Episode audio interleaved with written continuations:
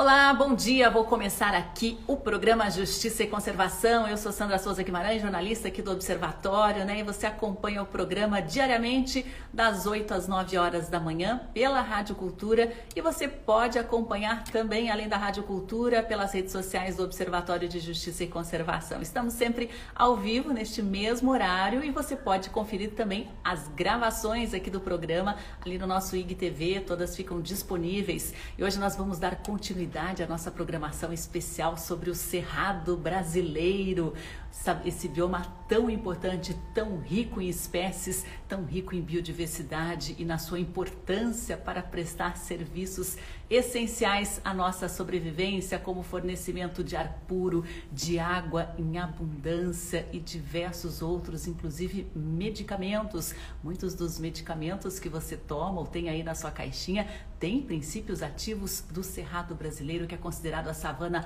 mais rica do mundo e também a mais ameaçada, está ameaçadas é, na questão aí da redução diária, do desmatamento, do avanço da agricultura e da pecuária, está ameaçada também no uso excessivo de agrotóxicos que afetam as espécies e a qualidade da natureza do nosso cerrado. Vou dar as boas-vindas a todos aí que estão nos acompanhando. Ronaldo Montalto está com a gente, Veganismo sobre Rodas. Bom dia pessoal aqui está comentando veganismo sobre rodas. Nosso cerrado aqui em Palmas Tocantins está em chamas. A gente tem acompanhado o noticiário, né? Essas queimadas e incêndios frequentes são mais uma ameaça gigante, né? E o pessoal está acompanhando aí, está entrando. Edlin Ribas está com a gente, Fernando Tatagiba já está a postos aqui, Daniel Arcanjos, sejam muito bem-vindos. A Beth Moura, Belins está acompanhando também. Pessoal, fiquem bem à vontade aí para participar aqui da nossa programação. O programa Justiça e Conservação é aberto aí a perguntas, a comentários, ao seu alô. Felipe Furquinho está com a gente aqui hoje e nosso convidado é Fernando Tatagiba, ele que é biólogo, botânico, fotógrafo amador, analista ambiental da, na coordenação geral de uso público e negócios do ICMBio. Fernando atuou também como chefe do Parque Nacional da Chapada dos Veadeiros de 2016 até recentemente. Ele é um grande conhecedor deste bioma, um grande defensor do cerrado. Vou retirar aqui as imagens já para adicionar o Fernando Tatagiba, começar a nossa conversa. O Fernando foi um grande lutador aí para ampliação das áreas de proteção. A solicitação é só você aceitar que a gente começa a nossa conversa. Bom dia, Fernando, tudo bem? Bom dia, tudo jóia. Tudo jóia. Tá falando de onde? Eu estou falando de Brasília, da Asa Norte, aqui do plano piloto da capital federal, no coração do Cerrado. Exato, isso que eu ia falar. Brasília abriga uma, uma faixa importantíssima de cerrado, né? Sim, sim, sim. É um dos 12, uma das 12 unidades de conservação que abrigam esse bioma. Né? Assim, a área contínua do Cerrado tem mais de um milhão e meio de quilômetros quadrados, né? contando os encraves, chega a 2 milhões de quilômetros quadrados é, com 11 estados mais o Distrito Federal. Então, Cerrado é um mundão. Né? E, Fernando, conta um pouquinho para a gente qual é a sua ligação pessoal e particular com o Cerrado, né? Praticamente a sua vida está destinada à defesa desse bioma? Ah, de uns pouco mais de 20 anos para cá, sim. Né? Eu nasci em Niterói, na Mata Atlântica, na beira de um manguezal, lá em Jurujuba, numa, numa colônia de pescadores é, me formei em biologia é, e durante a faculdade de biologia, em 97, eu peguei uma carona com um amigo é, para Chapada dos Veadeiros. E aí me encantei com o lugar. Nos encantamos. Né? Esse amigo, que é o Rafael Teixeira, é guia lá. Em 98, ele largou a faculdade e correu para Chapada. Eu falei, não, eu vou esperar um pouquinho, vou me formar. E aí me formei, acabei fazendo mestrado. E em 2003, coloquei meus pertences num Fusca e fui de Niterói para Chapada. E, e de lá para cá tenho vivido aqui no Cerrado. Né? Morei um tempo em São Jorge, que é uma vila no município de Alto Paraíso, depois morei em São João da Aliança, acabei vindo para Brasília, é, onde trabalhei como consultor do Ministério do Meio Ambiente, no Fundo Nacional do Meio Ambiente, no Departamento de Educação Ambiental, e fiz o concurso público para analista ambiental e desde 2009 eu estou como analista ambiental em Brasília. Em 2016 eu fui convidado a assumir a chefia do Parque Nacional. É, e aceitei com muita honra, né? Foi uma surpresa para mim o convite, uma alegria muito grande. Foi indicação da Carla Guaitanelli, que era chefe na época, hoje ela é chefe do Parque Nacional Marinho de Fernando de Noronha, enfrentando grandes desafios lá na ilha. É, aceitei, enfim, né? e, e, tive um período lá na chefia, foi, foi muito bom é, e muito desafiador também. Né? A maior parte das pessoas conhece as lindezas do Parque Nacional, que são muitas e incríveis, mas o desafio de gestão de um parque nacional com a complexidade como o Parque Nacional da Chapada dos Veadeiros são muitos. Né? Questão fundiária, questão de proteção, é, e especialmente nessa época, eu vi um companheiro de Palmas falando Palmas está em chamas, eu diria que o Cerrado está em chamas. Né? Pouco antes da gente entrar nessa conversa, eu estava em contato com o Alex, é, que é uma liderança da Brigada Voluntária de São Jorge. Os incêndios lá no entorno do Parque Nacional é, estão muito intensos neste momento agora. Conversei rapidamente com o João Morita, que é o coordenador é, de prevenção e combate a incêndios do ICMBio. Ele está indo para Chapada amanhã é, fortalecer a operação, que está bastante difícil. Mas, enfim, essa é um pouco da minha história. Né? Adoro o Cerrado. Eu nem digo que eu, que eu adotei o Cerrado. O Cerrado me adotou né? como filho. Eu sou um filho adotivo do Cerrado. Amo de, de paixão. É, e é isso. Para mim é muita alegria estar aqui. E, às vezes, é, alegria se, se mistura com tristeza também, né? Assim, porque como outros biomas, outros ecossistemas em outras regiões do Brasil, a gente convive, vive, é, testemunha é, padrões de, de, da sociedade que não são os mais adequados ou amigáveis, né? Numa, numa relação mais harmônica com a natureza, né? E o cerrado mais recentemente, ele tem passado por processos muito graves de devastação e de mau uso, né? Mas é a vida é, essa devastação esse mau uso ameaça um, um, bioma importantíssimo, né? Eu comentei no início do programa, em relação aos serviços que o Cerrado presta, fornecimento de água, de ar puro, né? De medicamentos e abriga diversas, numerosíssimas espécies, inclusive endêmicas, né? Que são exclusivas do Cerrado. Você tem acompanhado com muita preocupação ao longo é, dos últimos anos essa redução diária, né, Fernando? Isso pode ser irreversível também essa situação pode ser irreversível, sem dúvida. É, infelizmente, né, assim, como a gente observou, a gente, sociedade brasileira, sociedade mundial, a gente observou ao longo de mais de quatro séculos, é, não vou falar extinção, né, porque ainda há remanescentes, mas um processo de degradação muito grave do bioma Mata Atlântica, né, ao longo de cinco séculos, talvez. Né? E em, poucos, em pouco mais de cinco décadas, a gente está vendo é, isso se repetir no, no bioma cerrado. É, e, de fato, em, em, alguns locais, em alguns sítios, dependendo da forma da, da intervenção, é, a resiliência, né, quer dizer, que é a capacidade daquele ecossistema retornar ao estado original, praticamente é eliminada. Né? Porque é, o cerrado ele se regenera muito forte. Além da, da, da, de propágulos de sementes, a, a, importância do banco, de, do banco subterrâneo, né, de rebrotas, é muito grande. Né? Então, se você pega um cerrado, uma área plana, de latossolo, passa o trator repetidas vezes ao longo dos anos para a formação de pasto ou para lavouras, você elimina a capacidade daquela área se regenerar por séculos, né? por séculos.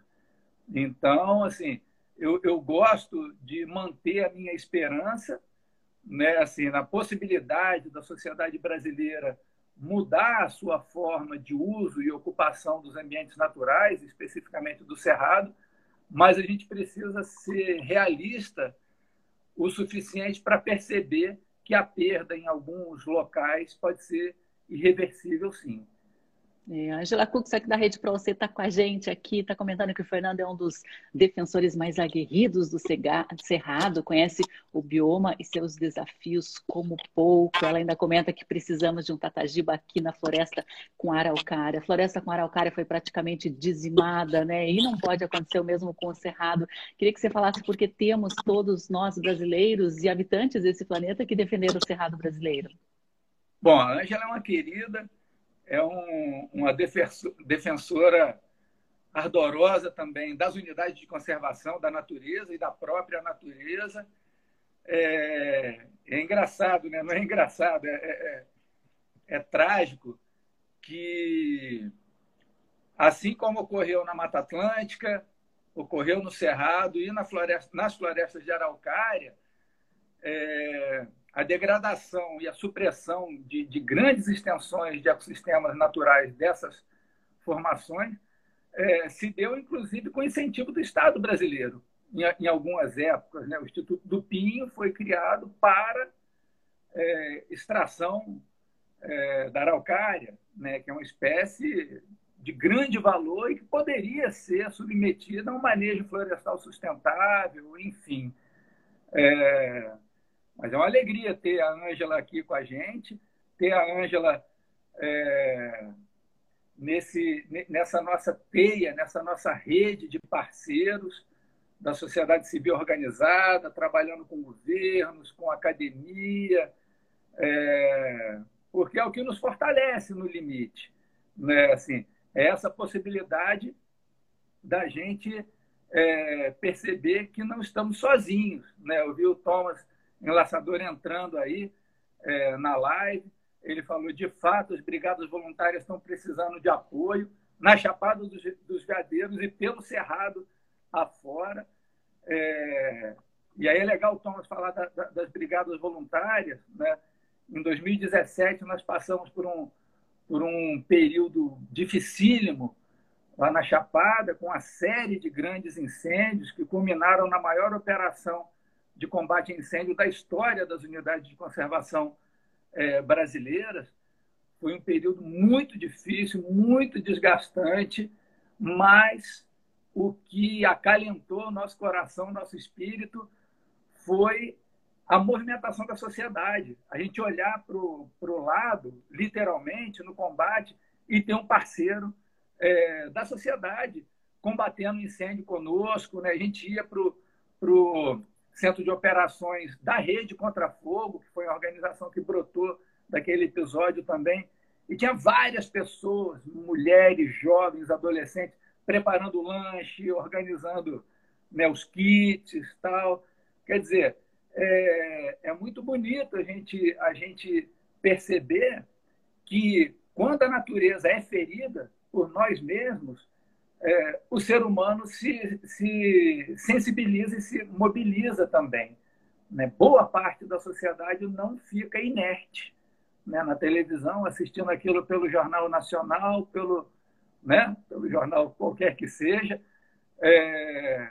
mas participa também, se envolve. Hoje, com as redes sociais, a gente tem acesso às informações é, instantaneamente. Eu consigo ver um, um um brigadista agora é, combatendo na Chapada, ou em Palmas, ou na Chapada Diamantina, ou na Chapada dos Guimarães, que está passando por momentos difíceis também, e contribuir e mostrar que a gente está junto mesmo estando distante. Né? Então, é, na minha vida é, é, como, como servidor público, como, como biólogo, conservacionista, é o que nos dá esperança, né? o que dá fôlego e alento é a gente olhar para o lado e perceber que a gente não está sozinho. Né? Porque, de fato, nenhum governo vai resolver os problemas socioambientais sozinho, né? nenhuma instituição vai resolver os problemas socioambientais da sua região sozinho, é, sozinha. Quer dizer, a gente só vai conseguir transformar essa realidade que que nós ajudamos a construir como sociedade juntos, né? unidos, colocando as nossas diferenças ideológicas até de crença em segundo plano e focar no que de fato é importante, que é a proteção da vida. Né? A gente está falando, você mencionou algumas espécies é, incríveis que ocorrem no Cerrado, na Chapada, e são incríveis mesmo. Coisa mais linda é a gente estar tá andando no mato, encontrar um lobo-guará, encontrar uma raposinha, é, né, ver um arara voando. No final do mês passado, eu tive a alegria de realizar um, um objetivo de vida meu, que é correr uma maratona. Eu ia correr em Florianópolis, aí no sul, aí foi adiada por conta da pandemia, eu já estava treinando, falei, não, vou correr lá em casa, na Chapada. Aí eu fui, eu vi dezenas, dezenas, literalmente, de tucanos, araras, tal. Então, assim, é, é muito emocionante, né? A gente ter a possibilidade de, de ainda ter uma conexão com outros seres vivos que habitam esse nosso planeta. Nós, seres humanos, não estamos sozinhos no mundo, pessoal. Né? Nós que vivemos em cidade, eu estou numa cidade de novo, é, a gente não está sozinho no mundo. Né? Há outros seres humanos que precisam da nossa atenção também. Né? Aqui na esquina tem gente que mora na rua, na capital federal. Né? Tem gente que precisa de, de amparo. Né? Mas se eu for ali, numa linha reta, a 3 quilômetros, eu estou num parque nacional, onde habita Sussuarana, Lobo-Guará, que vivem perrengues incrivelmente grandes, conflito com cães, conflito com rodovias. Já vi uma enormidade de animais mortos atropelados na minha vida, já na minha vida na Chapada. Já vi onça pintada atropelada, atropelada lobo-guará vários, coatis, veados, zema, siriema. É uma tristeza assim, que não cabe no peito. Né? Mas a gente tem que respirar fundo e fazer o que a gente consegue, unidos né, assim, melhorar as condições de gestão das rodovias, melhorar a condição de gestão da cabeça de cada motorista, né, assim, para segurar o pé no acelerador quando está andando, é, guiando, né, próximo a ambientes naturais, enfim, né. É, é, o poder da destruição é muito grande, né? Muito maior do que o, o, poder de conservar e de restaurar. Você falou aí das araras, dos tucanos, das siriemas, né? O Sobani aqui, que é ornitólogo, lembra, né, que um dos últimos refúgios do pato mergulhão é o cerrado, que é uma das aves mais ameaçadas do Brasil. O pessoal tem, fez alguns comentários aqui também, né? O, o Thomas, ele falou que o pessoal está precisando de doações para as brigadas voluntárias. Thomas depois escreve aí de que forma seriam feitas essas doações, como é que a gente pode ajudar e também compartilhar, divulgando, né?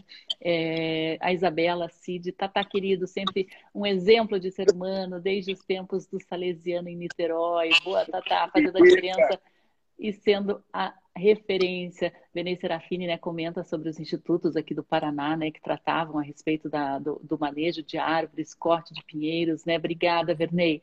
É, o, o, Thomas ainda complementa, né, que infelizmente o Estado tem ajudado muito pouco. E falando ainda nessas é, queimadas, né, Fernando, enquanto ó, você era chefe do Parque Nacional dos, da Chapada dos Veadeiros, você denunciou algumas queimadas, incêndios criminosos, né? O que, que exatamente são as fontes, de, a origem desse fogo? O que, que costuma acontecer? Ó, origem, do, origem de incêndios. Nessa época, no Brasil, de maneira geral, é humana, é antrópica. Né? Porque no Brasil há uma fonte relevante é, de incêndio natural, que são os raios. Né? É, qualquer outra que o pessoal eventualmente possa ter ouvido falar, ou é lenda, ou pode ter acontecido uma ou duas vezes na história da, da Terra. Né? Já ouviam umas histórias mirabolantes, né? do veado correndo e, e, o casco batendo no cristal e saiu uma faísca está com incêndio. Pô, se isso aconteceu uma vez na história do mundo, deve ter sido incrível. Mas, de fato, nessa época, é, é, o Cerrado é caracterizado por um clima Bom, de maneira geral, o Cerrado é caracterizado por um, um, um clima com a sazonalidade muito marcante. Num período do ano chove muito, né, que, é, que é a época de novembro até é, março, abril, depende do ano, uma concentração muito grande de chuvas. onde se concentram os incêndios naturais. Então, incêndio natural no cerrado é nesse período. Né? E, o, e, e o elemento de ignição são os raios. Qual é uma característica do incêndio natural? Né? Por ele ocorrer na época da chuva, ele, ele se alastra, vamos dizer assim, por uma extensão muito menor, porque a vegetação tem um teor de umidade muito maior. Né? Então, assim, como tem muita água no solo e na vegetação, o incêndio anda pouco. Ele não tem a capacidade de entrar nos ecossistemas mais sensíveis ao fogo, como são as florestas. Né? O bioma, ele, o bioma cerrado, ele tem desde de ambientes campestres, sem árvore nenhuma, naturalmente, até florestas. Né? É... E normalmente vem uma chuva e apaga o incêndio. Né? Então, são, são, são incêndios de menor extensão e com a severidade é, muito menor também. Né? A mortalidade de, de, de plantas é muito menor. Né? E nessa época que a gente está vivendo agora, é, não tem raios. Eu olho aqui pela janela, não estou vendo nenhuma nuvem. Eu vejo um pouco de fumaça de queimada é, ali no horizonte. Então não tem nuvem, não tem raio. Então a gente pode dizer que, a não ser que, que, que entre uma frente fria, alguma coisa assim, 100% dos incêndios são antrópicos. Né? Portanto, criminosos. Né? Assim, a lei de crimes ambientais ela prevê a tipologia de um crime é, doloso ou culposo. Né? Mesmo que seja acidental, ainda assim é um crime. Aí é claro que a, a, a pena é, possível é reduzida e, e, por aí vai. Né? É, então, é isso, assim, né? É, e, e a, a, gente observa é, os dois tipos. Né? Em 2017, o primeiro dos grandes incêndios, os dois primeiros, né? um começou é, próximo à Catarata dos Couros, foi um acidente, uma fogueira de um turista que, que fugiu o controle, hoje é um parque, um parque estadual é, lá nos Couros, né? e o outro, um incêndio, se não me falha a memória, começou no dia 10 de setembro de 2017, é, próximo à região ali do Mirante da Janela, que foi acidental também, né? Mas ganhou proporções muito grandes é, e levaram ao fechamento do parque e tal. Né? Alguns dias depois daquele, uma série de incêndios começou a acontecer próximo à cidade de Alto Paraíso. E um deles, com certeza, eu digo com certeza, foi criminoso e intencional. Né? O Parque Nacional, as unidades de conservação dessa região e de outras, na época da chuva, é, é, é, elaboram grandes estações, extensões de acero, né, que é uma faixa onde você suprime a vegetação né, para o fogo que vem de fora não conseguir atravessar. Né, e naquela região, que é a região do Pouso Alto, que é a região mais alta do Planalto Central do Brasil, é, tinha um acero razoavelmente, razoavelmente largo, e uma pessoa entrou pela cerca do parque, atravessou o acero, começou o fogo ali, né? E poucos minutos depois, a, a menos de um quilômetro, começou um outro fogo é, próximo ao RPPN, que é a RPPN da Cara Preta. É, enfim, né? O, o, os relatórios da Polícia Federal demonstraram claramente que foi um incêndio é, criminoso, né? um crime doloso né, contra, contra a sociedade brasileira, no limite. Aí a motivação eu prefiro não supor. Né? Eu sou servidor público, sou analista ambiental, eu gosto da ideia de trabalhar com os elementos concretos que eu tenho. Né? A gente sabe que foi criminoso, a gente sabe que foi intencional, a motivação a polícia não conseguiu determinar. A gente supõe, né? a sociedade da Chapada supõe também. Né? Mas é que triste. leva, né? É, que interesses que movem essas pessoas a incendiar uma área de preservação tão importante, tão fundamental. Aqui o Vernei fala, né? Até nossa circunstância vital, nós precisamos dessas áreas de cerrado para viver. É, é, é, impressionante, né? O tamanho da estupidez, da ignorância e da maldade humana, às vezes, né? A gente não pode desanimar com isso, mas é, infelizmente é, o poder, o rastro de destruição acaba sendo muito maior, às vezes, do que a capacidade de regeneração do Cerrado e de outros biomas também. Ó, pessoal, deixei aí o, o comentário fixado do Thomas é, Laçador, enlaçador, isso, né? É, sobre a brigada voluntária que está combatendo fogo, eles estão precisando de, de alguma ajuda lá com doações, né? Entre em contato aí com as redes sociais do pessoal e se informe a respeito de como a gente, né, dos outros estados aqui do sul, do norte, do nordeste, centro-oeste, pode ajudar também a combater, porque a gente depende, né? O Cerrado não é especificamente é aí provedor de serviços apenas para as cidades, para os estados que detêm esse bioma, é provedor para todos os outros estados e até para países vizinhos também, né, Fernando? Isso que é importante a gente frisar. A gente depende de todo esse conjunto. É, sem dúvida. Né? Assim, é... Bom, na natureza, né, os ecossistemas são todos interligados de alguma maneira, né? seja pelo fluxo de energia entre um e outro, seja pela, pelo fluxo de matéria, né? o ciclo biogeoquímicos, né? o ciclo da água, o ciclo dos nutrientes no solo, é... a fauna, acaba nos conectando a todos. Né? É, por exemplo, a evapotranspiração do bioma amazônico gera chuvas no sudeste brasileiro. Né? Então, não é conto da carochinha, não é fantasia a gente imaginar é, o, o, o, perceber, né, o saber que o desmatamento na Amazônia vai comprometer a hidrologia no Sudeste, em São Paulo, né, vai comprometer o bem-estar das populações humanas, né, que já passaram recentemente e têm passado por crises hídricas gravíssimas, que, que soluções de engenharia não vão resolver. Né? E o Cerrado, da mesma forma. Né? O Cerrado ele, ele abastece literalmente grandes e importantes bacias hidrográficas de todas as regiões, da região Nordeste, né? Mais de 70% das águas do Rio São Francisco vem do Cerrado. Né? Quando o Rio São Francisco entra no bioma Caatinga, ele é deficitário, ele perde mais água do que ele recebe. Né? Eu me lembro de uma matéria no Globo Rural de mais de 20 anos, você vê, mais de 20 anos, das carpideiras, né, que são aquelas mulheres que no interior do Brasil, nos sertões, elas choram nos enterros das pessoas, né?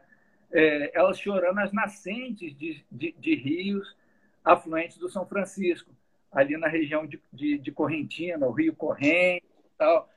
é uma região de rios belíssimos e que tem morrido ao longo do, dos últimos anos. Né? É, e, e, com a morte desse, desses rios, morrem também é, comunidades tradicionais, como elas são reconhecidas, que são vítimas históricas de violência social, governamental. É, essa semana mesmo, um, uma comunidade é, lá próxima a Barreiras sofreu um atentado. Eu, eu classificaria como um atentado terrorista. Né? Um grupo de jagunços entrou na comunidade, cortou é, é, árvores frutíferas com motosserra, alvejou é, é, caminhão das pessoas, com, com, espingarda, fuzil, sei lá o quê. É, e esse tipo de ação é, acontece frequentemente nos sertões. Né? Um, uma matéria recente, é, ontem eu estava vendo, né? que, que sete a cada dez mortes de socioambientalistas no mundo ocorrem na América Latina e o Brasil está tá nos primeiros lugares. Né? Mas aí, voltando para a importância do Cerrado, né?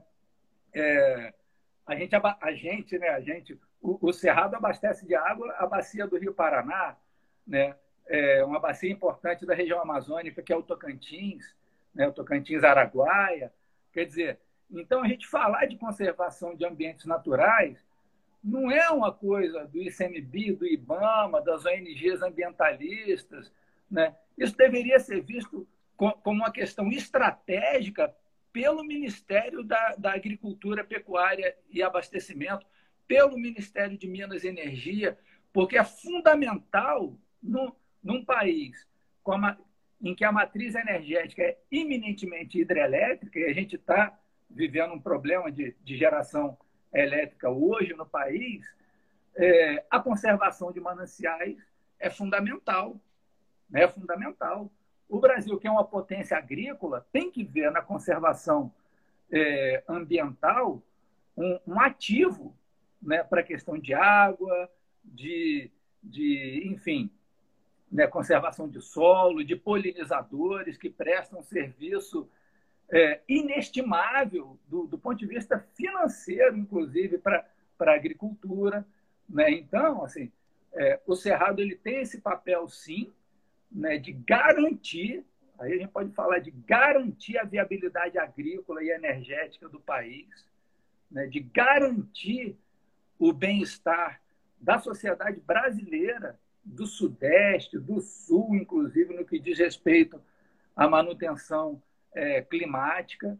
Né? Isso tem que ser visto com carinho, né? tem que ser superada já essa dicotomia de que conservação da natureza atrapalha o desenvolvimento natural. Isso, isso desculpa, assim, né? mas me, me lembra aquele vídeo assim que virou um meme do Caetano. Isso é de uma burrice, né? Não vou falar isso, mas é de uma ignorância, de uma visão tão tosca e ultrapassada que não cabe mais no, no mundo de hoje. Né? Então, assim, após um processo é, é, é cansativo, né? assim, é, é, extenso, de diálogos é, bastante completo, que levou, por exemplo, à ampliação do Parque Nacional da Chapada dos Veadeiros, né, é, em 2017. Aí vem um deputado federal agora com um projeto legislativo para reduzir a área desse Parque Nacional. É um Parque Nacional que abriga mais de mil nascentes de água. Né? São as nascentes mais altas da bacia hidro, hidrográfica do, do Tocantins. Né? É um parque nacional cujo turismo gera renda, induz uma economia é, é, é, dinâmica na região, né? na, na, na região do, do, Nordeste goiano. Né? E aí o camarada quer reduzir o Parque Nacional é, com argumentos que não param em pé, na verdade. Né? Assim, uma unidade de conservação ela, ela deve ser vista como um patrimônio brasileiro, né? aí falando de nós, né? mas é um, é, é, é um patrimônio da, da, humanidade. Né? Assim, a natureza desconhece fronteiras geográficas, né? É, mas é um patrimônio nosso, é uma riqueza nossa, que vai para além da existência dos seres que habitam lá e que devem ser respeitados também, mas vai além. Se a gente tiver uma visão puramente egoísta e antropocêntrica, já seria suficiente para manter o Parque Nacional com a extensão com que ele foi criado, 625 mil hectares. Hoje ele tem 240 mil. Tem gente que acha que é muito. Não é muito. 240 mil hectares não é suficiente para garantir é, a área de vida de grandes felinos, por exemplo, como a onça, a onça pintada. Ainda bem que na Chapada dos Veadeiros, apesar de nos últimos 20 anos a expansão da, da, da agricultura lá é, ser superior a 300% do ponto de vista de área, né, São João da Aliança e Alto Paraíso, a área aumentou quase 400%, mas ainda há muito remanescente de áreas naturais nas propriedades privadas também. É importantíssimo reconhecer que a Chapada dos Veadeiros e outras regiões do Cerrado, né, mas a Chapada abriga uma das maiores concentrações de RPPNs, que são reservas particulares do patrimônio natural do Brasil. São quase 30 RPPNs lá. Tem o sítio histórico Calunga, que, que é um, um território muitíssimo bem conservado pelo, pelo povo Calunga. É, enfim, há parques estaduais, há parques municipais.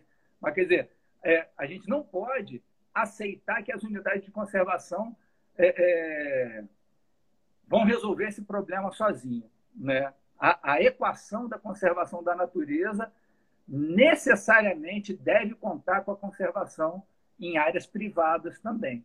Né? Então, a gente precisa fazer um pouco além do que o Código Florestal determina, que é pouco, eu considero pouco, e infelizmente é uma lei que, que sistematicamente é descumprida também. É uma pena mesmo. Deviam ver o que aconteceu aqui no Paraná, né? Que destruímos praticamente todo o cerrado que existia, destruímos praticamente toda a Mata Atlântica que existia. Dependíamos aí do regime de chuvas, né? Da, da bacia amazônica e do cerrado brasileiro, do, dos remanescentes. E agora estamos aí com essa situação de queimadas e desmatamentos agravando. Estamos vivendo uma crise hídrica gigantesca aqui no nosso estado, que é predominantemente agrícola ainda, né? Estamos há dois anos já sofrendo com é, escassez de água, rodízio no abastecimento, né? Esse é o preço que a gente está colhendo por ter simplesmente acabado com a nossa Mata Atlântica, acabado com o nosso cerrado, né? Não resta praticamente nada aqui das nossas florestas com araucária. A Ângela está dizendo aí a respeito da economia da Chapada dos Veadeiros, né? Que está intimamente ligada também ao PAC, incendiar a unidade de conservação, além de tudo, causa danos para a geração de renda das pessoas que dependem desses recursos, né? Geração de renda, né? Através do turismo sustentável, isso é muito importante, isso pode equilibrar essa balança. Agora, o guardião florestal está perguntando aí como convencer as pessoas que devem ser convencidas. Parece que a gente às vezes né, é, bate na pedra, a cabeça da pessoa parece uma pedra, não entra nada, né? É tão difícil convencer muitas vezes nossos próprios governantes, né? Aqui você comentou aí essa questão de redução de área, que a gente tem também envolvendo o Parque Nacional do Iguaçu, agora surgiu uma nova proposta para desmatar uma área gigantesca do Parque Nacional para abrir uma estrada. Tivemos recentemente também uma ameaça aqui da Mata Atlântica Costeira, né, com a abertura de uma estrada no meio de um dos últimos remanescentes que temos aqui. Como convencer os nossos governantes? É muito oportunismo eleitoral rural também envolvido, né, Fernando? Sem dúvida. Guardião Florestal deve ser o Gaspar, né? Se for, dá um joinha. Ele é, é, é chefe da, da Floresta Nacional de Palmares. É um camarada fora de série, incansável. É... E é isso, né? Assim, é... o convencimento passa por, primeiro, por, por informação qualificada para começar, né? Assim, é, então, é, é fundamental a, a, a, gente, a gente disseminar a informação de que as unidades de conservação contribuem sim para a economia. Né? Tem um estudo, aí recomendo a todos e todas que procurem na página do ICMBio, tem vários outros teses de doutorado, dissertações de mestrados que, que, que comprovam isso em níveis locais e regionais, mas tem um, um estudo mais abrangente, é, cuja primeira versão foi elaborada pelo Tiago Beraldo, analista ambiental do ICMBio, que dá conta de que, para cada real investido nas unidades de conservação, outros 15 são gerados na economia brasileira, especialmente no entorno dessas unidades de conservação. Quer dizer, quem visita as unidades de conservação dorme em algum lugar, come em restaurante, né? então é, contrata um guia, é, contrata serviços locais, regionais, pega um Uber em São Paulo para ir para o aeroporto, pega o um avião, ou, ou, aí no Paraná, né? pega um avião para vir para Brasília, aluga um carro para ir para Chapada, na Chapada contrata um guia, é, come no restaurante, por aí vai, compra artesanato, vai na feira do produtor local, compra sementes e tal. Quer dizer, é, não é desprezível essa economia. Não é desprezível. Né? Então, é importante nós que vivemos e trabalhamos pela conservação, a gente precisa se apoderar dessa informação e, e, e, e, e tecer essa rede localmente. Estou vendo o pessoal do Parna São Joaquim entrando aí também, né? reconhecer no entorno da unidade de conservação quem, de alguma forma, trabalha e, e, e tem a sua renda a partir, é, direto ou indiretamente, do turismo ou da conservação. Né? E valorizar essas pessoas físicas e, e jurídicas. Né? Então, essa é uma forma, né? a gente conhecer e, e, e valorizar, né? e disseminar. Né? Agora, Gaspar, né, eu vejo Gaspar é, é, um pouco mais idoso que eu. A gente não pode cansar, cara. É um trabalho de, de educação, né? A gente precisa perseverar. Já dizia Paulo Freire, educar é perseverar. A gente precisa abastecer nosso coração, né, nossos espíritos é, da energia do, né, do, dos nossos colegas, da energia da, da natureza e seguir em frente, né, porque é um processo geracional. Né, assim, o que leva é, a esse processo de degradação que a humanidade já viu várias vezes, em vários locais, em vários tempos diferentes, é um, é um problema de princípios né, assim, da, das sociedades humanas. Então, a gente precisa perseverar.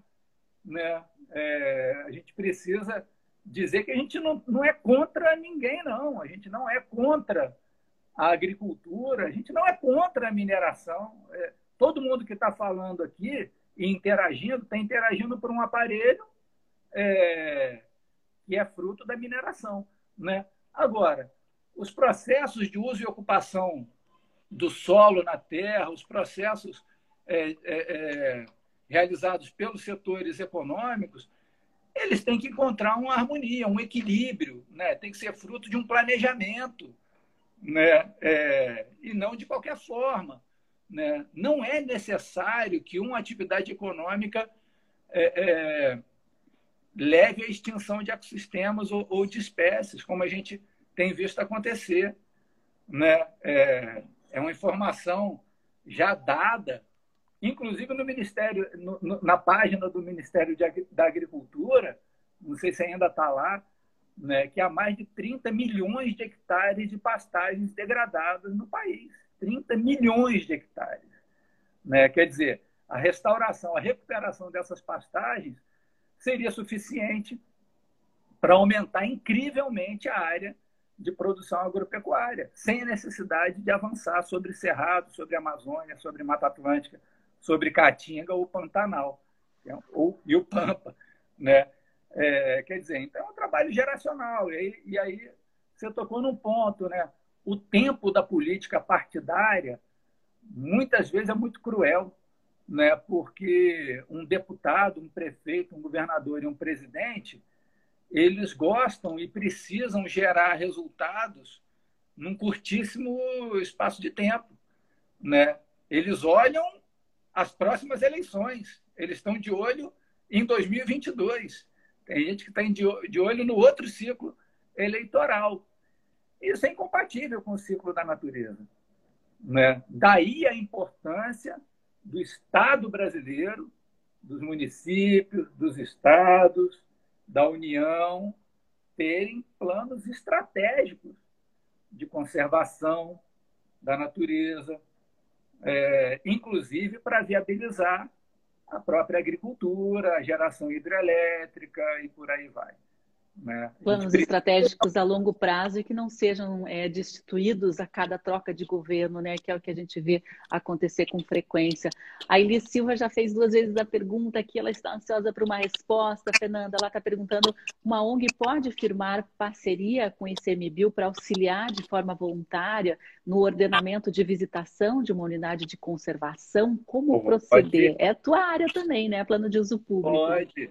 É, é, é. Eu tô, estou hoje na Coordenação Geral de Uso Público e Negócios do ICMBio, especificamente numa divisão que trabalha é, na regulamentação de atividades nas unidades de conservação e da autorização de serviços. Né? Eu estou na, na, divisão que auxilia as unidades de conservação a autorizarem é, condutores de visitantes ou comerciantes de, de, de alimentos e por aí vai. Né? Mas é possível, sim, né? O Parque Nacional da Chapada dos Veadeiros, por exemplo, é, tem parceria firmada com algumas ONGs. Né? A Associação Cerrado de Pé, é, que é composta por famílias da região que coletam sementes nativas para restauração é, de áreas degradadas. É um projeto lindíssimo, emocionante, que a gente vê acontecer na Chapada. É, eu sou um dos fundadores e sou, eu sou conselheiro da Associação de Amigos do Parque Nacional da Chapada dos Veadeiros, que tem um acordo de cooperação formalizado também com o ICMBio para auxiliar é, o Parque Nacional na expansão e, do, e no ordenamento é, do turismo, da visitação. Então, a AVE, que é a Associação de Amigos, está trabalhando na região do Sertão Zen, que é uma região lindíssima, para é, rever o traçado de uma trilha e implementar uma trilha de forma que a visitação gere o menor impacto possível. Né? Então, respondendo objetivamente, sim, é possível, né? procure a chefia da unidade de conservação né? próxima a você, né? É, para saber quais são a, a, as, as maiores necessidades para a sua ONG, né? a ONG que você faz parte, poder contribuir também, né? fazer aquela aquele, aquele link da necessidade com a oferta né, da ajuda.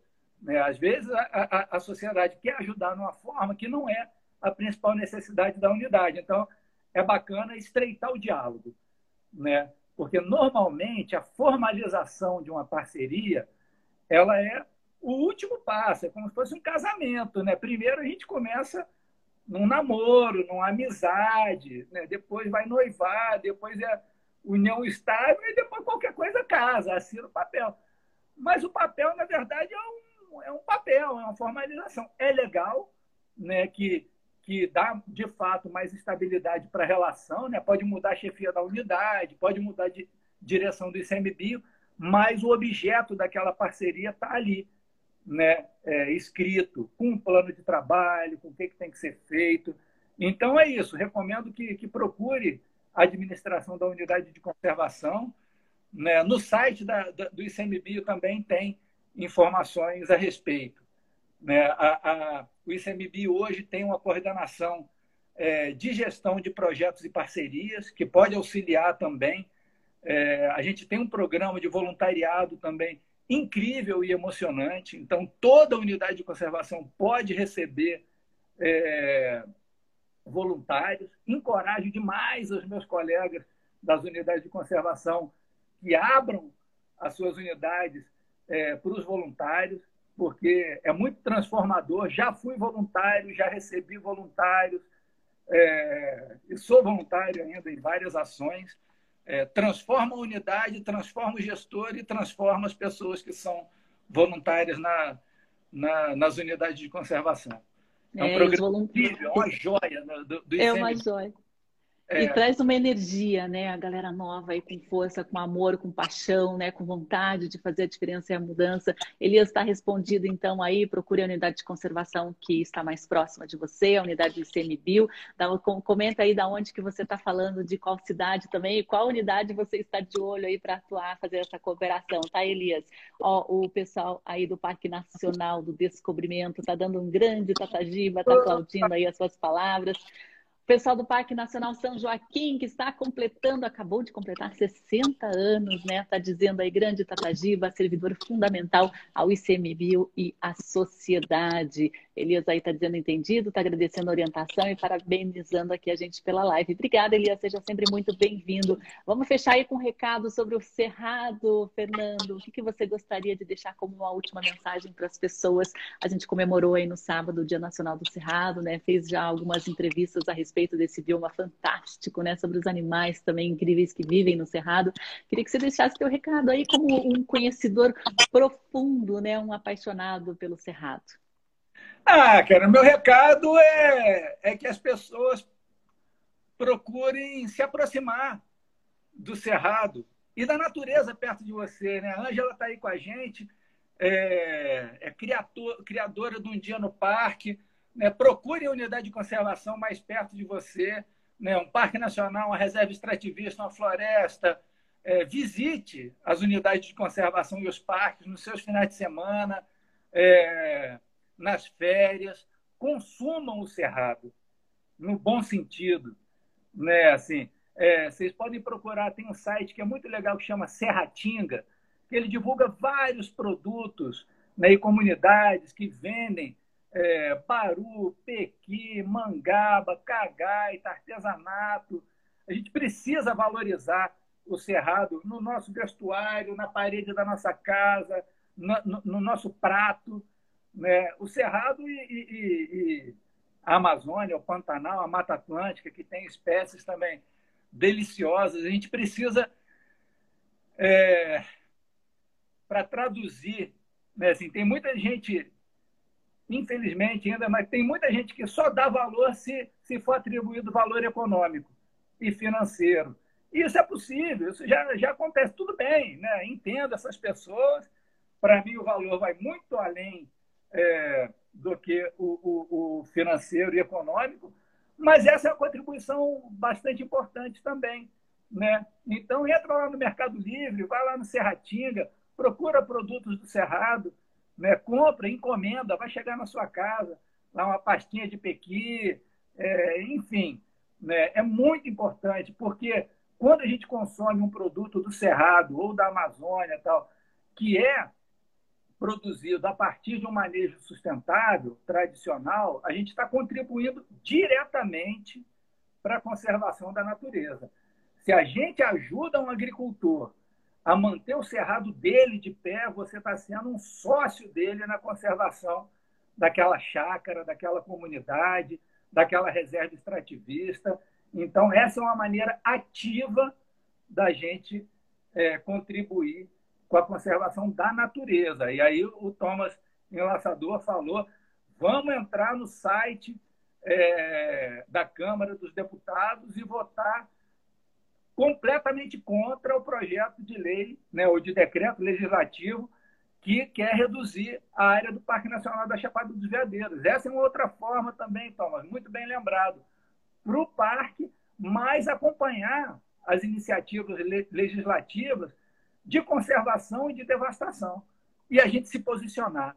A gente precisa se posicionar politicamente para além da hora de votar. Né? A gente pode votar com a cédula de dinheiro. Quando eu compro um, um pequi, quando eu compro uma mangaba, um cajuzinho de um agricultor, eu estou votando pela conservação do cerrado. Ao passo que, se eu compro um bife, ou se eu compro um saco de feijão que veio de uma lavoura que desmatou, né, que devastou uma área, eu estou votando contra o lobo-guará que vivia ali. Eu estou votando contra o buriti que foi derrubado, né, a mangaba que foi derrubada para plantar aquele feijão. Né? É, enfim, esse é o recado que eu dou. Que eu, que eu dou né? assim, primeiro, visitem os parques nacionais e se envolvam sempre e de toda forma é, possível. E hoje é muito possível. Né? No mundo das redes sociais, da, na era da informação, é, vamos influenciar um pouco os algoritmos, né? vamos procurar no Google Cerrado, produtos da sócio-biodiversidade. Entrem né, e contribuam com as ONGs perto de vocês, o Instituto Biorregional do Cerrado, a AVE, que é a Associação de Amigos do Parque Nacional, né, é, é, enfim, é, Rede ProUCs, SOS Mata Atlântica, e por aí vai. Né? Assim, a gente precisa fortalecer e fazer parte dessa rede pela vida. É isso. Muito legal. Coloquei aí algumas declarações de amor ao Cerrado aí que o pessoal postou nos comentários, dizendo que o Cerrado mudou a vida, Cerrado meu amor, né? Se consumam pelo Cerrado, isso é muito importante, né? Deixem o bife de lado e consumam produtos sustentáveis. A nossa alimentação tem um grande impacto também, né? Na preservação desses biomas importantíssimos. Fernando Tatagiba, ó, o Marcos Chagas aqui está dando bom dia para você e parabéns pelo maravilhoso trabalho. Angela Cux é maravilhoso, ela já tinha comentado aqui que as suas palavras a representam e nos representam também, né? O pessoal está gostando aqui, a Bernard Lameira, gosto muito de ouvir você, parabéns grande, Tatagiba, muito legal. Aí, minha cunhada, beijo, Jô. Então, tá bom. Fernando, foi um prazer aqui a gente estar com você. Foi uma grande satisfação, um grande orgulho mesmo receber a sua presença no programa Justiça e Conservação. Queria dizer que o Observatório está do seu lado para o que você precisar, né, de proteção do cerrado, divulgação de conteúdo, né, dar impacto escala e as informações para a educação ambiental e para a conscientização das pessoas. Contem com a gente aqui do Observatório de Justiça e Conservação e muito obrigada pela sua disponibilidade. Sei que seu tempo aí é super super justo, sua agenda está apertada. Muito obrigada mesmo pela sua participação aqui hoje. Eu agradeço, parabenizo pelo trabalho e agradeço demais o convite, a oportunidade. Estou sempre à disposição. Beijo Muito grande. obrigada. E ó, sexta-feira, pessoal que quer saber aí, roteiros turísticos envolvendo o Cerrado, a gente vai estar com uma agência especializada em ecoturismo no Cerrado, sexta-feira às oito e meia. Então aproveitem para conhecer. Até mais, pessoal. Amanhã a gente volta ao vivo às 8 horas da manhã. Até mais. Tchau, tchau. Obrigada, Fernando. Até. Até. Tchau, tchau.